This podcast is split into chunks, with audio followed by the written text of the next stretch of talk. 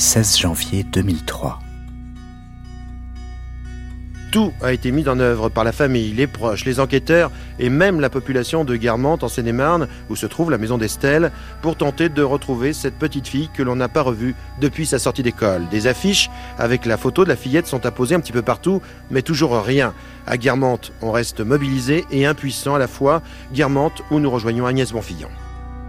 C'est devant la boulangerie du village qu'Estelle a été vue pour la dernière fois il y a tout juste une semaine. Elle revenait de l'école. Depuis, les habitants du village, choqués, vivent au rythme des perquisitions et des avis de recherche. C'est bizarre, c'est.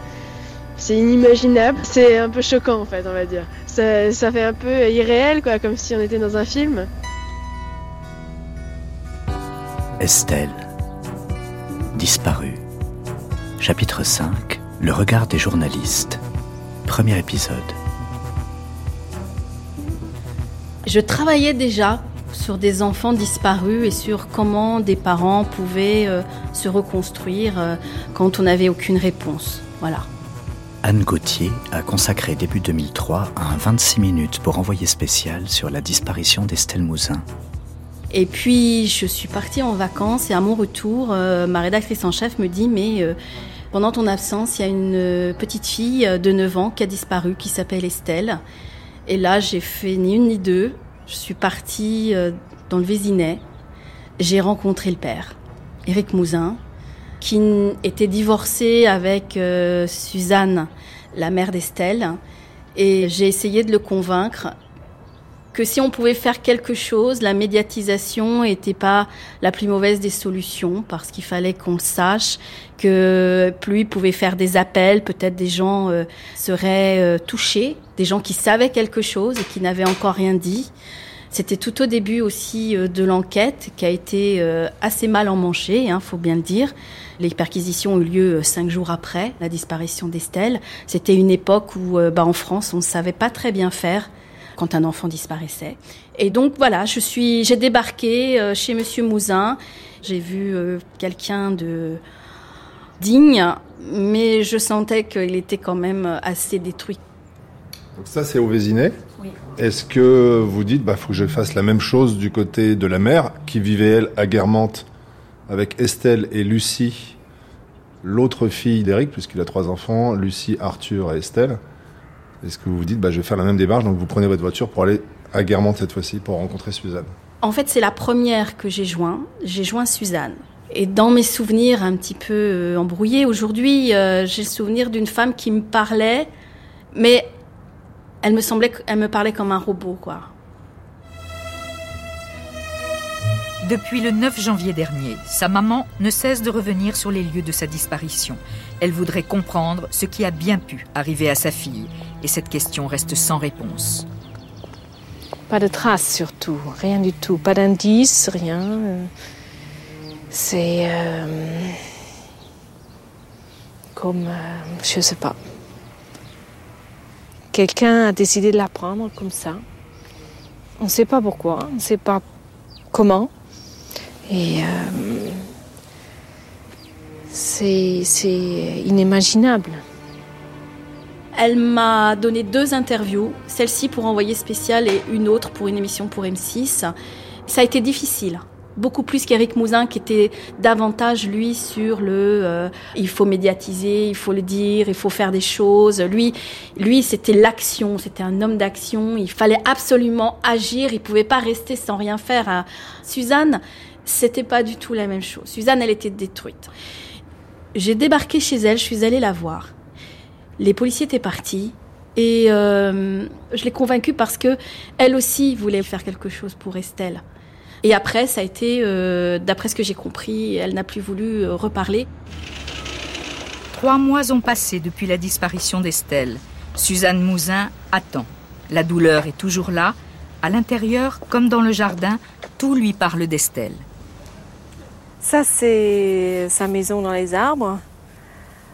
Et bon, elle aimait bien monter, mais hum,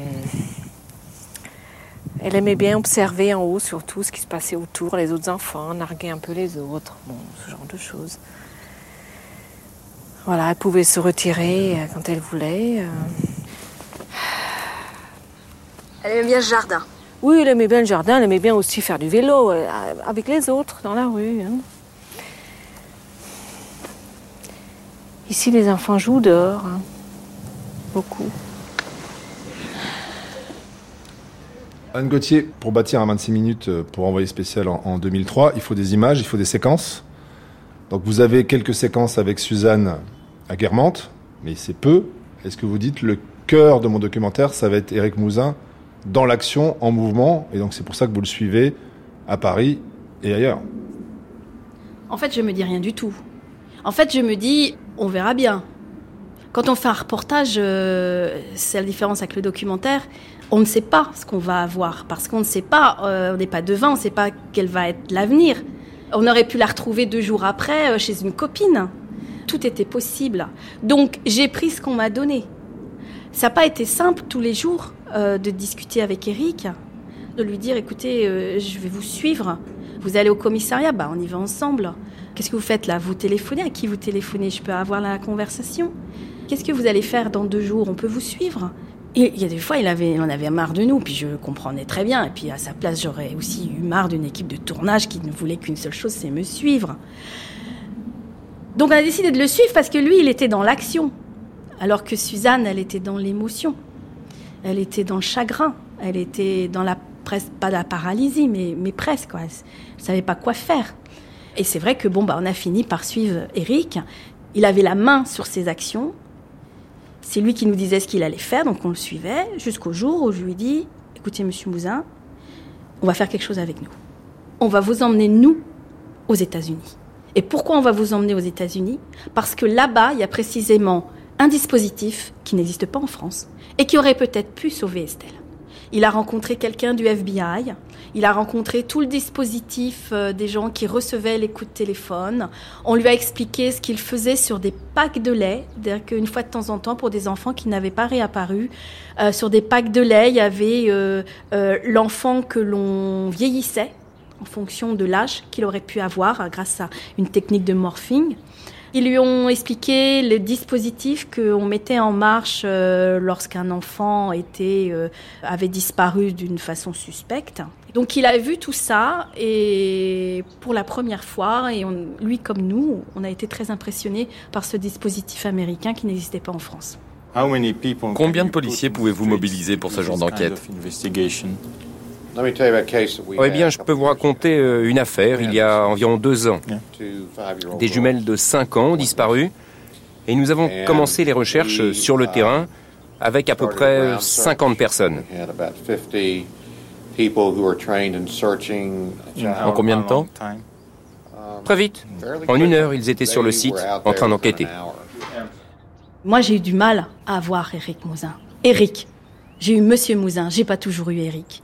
Est-ce que on peut comprendre la façon dont Eric de se protéger par rapport à, j'allais dire, l'appétence des médias face au pathos, face à l'émotion? Il ne veut pas rentrer dans ce jeu-là. Ses émotions, il les garde pour lui et sa famille. Ses pleurs aussi. Est-ce qu'il n'est pas pris par euh, ce dont a besoin l'image, la télévision, c'est-à-dire de l'émotion? En fait, euh, moi, j'ai eu beaucoup de mal avec Eric Mouzin pour lui dire faites-moi confiance. Je voulais pas des larmes. Attendez qu'on soit clair. Je voulais pas des larmes. Je voulais pas un père effondré. Je voulais juste un père qui parle de son enfant et qui me parle pas euh, forcément euh, du rendez-vous qu'il a avec les imprimeurs à 14h30, de 16h à un autre rendez-vous euh, avec euh, les gens euh, de la voie publique pour organiser une manifestation et à 18h. euh, Enfin voilà, je voulais pas qu'il soit ce père-là. Je voulais un père. Qu'est-ce que vous gardez comme euh, image? Ma- cette affaire m'a beaucoup marqué parce que c'était ma première affaire et j'ai pu être vraiment dans le cœur du réacteur. D'autres affaires, évidemment, euh, m'ont marqué. Euh, J'en suis à mon 19e euh, Faites entrer l'accusé, donc euh, c'est pas un hasard tout ça. Parce que c'est Estelle qui m'a propulsée à Faites entrer l'accusé, j'en sais rien. Est-ce que j'étais faite pour ça? Je ne sais pas non plus.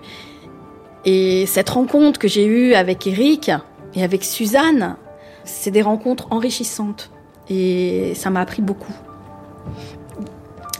Du combat d'Eric. Ça m'a appris. À demain Pour la suite du récit proposé par Michel Pomarède et Jean-Philippe Navarre, Estelle disparue.